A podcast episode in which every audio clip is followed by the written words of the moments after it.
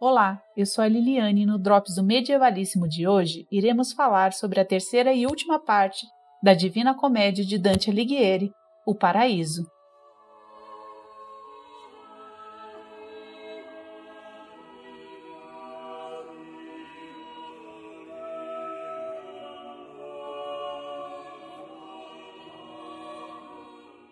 O terceiro livro da Divina Comédia está diretamente associado à visão de céu medieval, bastante divulgada pela Igreja. Mais uma vez, Dante se inspirará na teologia tomista e na concepção cosmológica ptolomaica. Segundo a visão da época, o paraíso se encontraria acima da Terra, sendo composto por elementos etéreos e quintessenciados. Naquele momento, os estudos astronômicos estavam ainda muito associados ao misticismo, para os medievos, o espaço terrestre representava o centro do universo e todos os astros conhecidos até então Lua, Mercúrio, Vênus, Sol, Marte, Júpiter e Saturno, bem como as estrelas, estavam fixos, formando círculos concêntricos. Essa teoria ficou conhecida pelo nome de geocentrismo. Existia no firmamento uma região responsável pela movimentação desses círculos concêntricos que foi chamada na Divina Comédia de Premium Mobile. Essa ação era explicada pela teologia como sendo realizada pela vontade de Deus. Pensando nisso, Dante cria sua ideia de paraíso, organizando-o em nove esferas, onde os bem-aventurados estariam distribuídos seguindo maior ou menor nível de pureza espiritual. O interessante é que essa diferenciação entre as almas não as impedia de conviver diretamente com Deus e de transitarem por onde quisessem, o que passa a noção de que ali não havia privilegiados nem limitações. Se no inferno e no purgatório os mortos eram divididos de acordo com os pecados cometidos soberba, inveja, ira, preguiça, avareza, gula e luxúria no paraíso, a disposição está ligada às virtudes cardeais, justiça, temperança, prudência e fortaleza, e às virtudes teologais, esperança, fé e caridade. Dante associou cada um desses nove níveis a uma ordem angélica, ou seja, cada parte da estrutura do céu era comandada por um coro de anjos, seguindo a hierarquia proposta por Pseudo Dionísio. Nela, os anjos estariam divididos em três esferas: os servos celestes, os governadores celestes da criação e os guias celestes protetores e mensageiros. Seguindo em frente em sua jornada, Dante, ao adentrar os domínios do paraíso terrestre, é recepcionado pela resplandecente Beatriz, amor de sua juventude.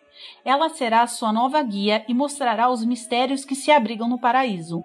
Muitos estudiosos da obra apontam que, se Virgílio representava a razão, Beatriz representa a teologia, ou seja, para se compreender o divino é necessário sabedoria e sensibilidade.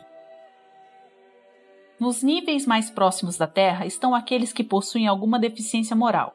Assim, a primeira esfera visitada é a Lua. Ali ficam os que foram inconstantes durante a vida. São almas que quebraram seus votos e por isso demonstraram não ter a virtude da fortaleza completamente desenvolvida. Na segunda esfera, Mercúrio, estão todos aqueles que fizeram o bem, mas sendo ambiciosos e desejosos de fama, comprometeram sua virtude ligada à justiça. Já em Vênus, próximo nível, aparecem os que eram deficientes de temperança.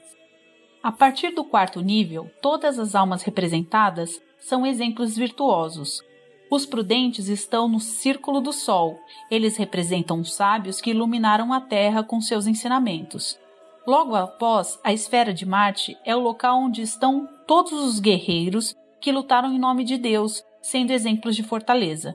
A sexta esfera, visitada, é a de Júpiter. Encontram-se ali os grandes governantes, aqueles que se associaram à justiça. O sétimo nível, Saturno, pertencem a todos os contemplativos. O próximo nível é das estrelas fixas, Neste lugar, São Pedro testa a fé de Dante, enquanto São Tiago questiona sua esperança e São João Batista confirma sua caridade. Ele também vê Maria e todos os outros santos. A última esfera do mundo físico corresponde ao primum mobile, onde moram os anjos. É o local que movimenta todo o céu e Beatriz conta a Dante os segredos do universo. Dante então é levado a um local além do mundo físico, chamado Empírio, Deus reside ali. Envolto em luz, o peregrino agora está apto para ver a divindade. Beatriz, mais bela e iluminada, deixa Dante e se dirige para ocupar seu lugar em uma das pétalas de uma esplendorosa e gigantesca rosa. São Bernardo assume como novo guia do poeta e descreve a rosa mística e seus ocupantes. Por fim, Dante contempla Deus face a face e tenta compreender o mistério da Trindade.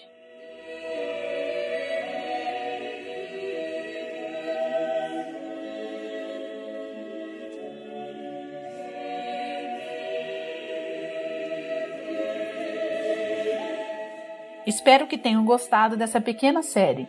E não se esqueçam de compartilhar e divulgar esse post, além de nos apoiarem no www.catarse.me Clio e no PicPay. O resto é vida que segue.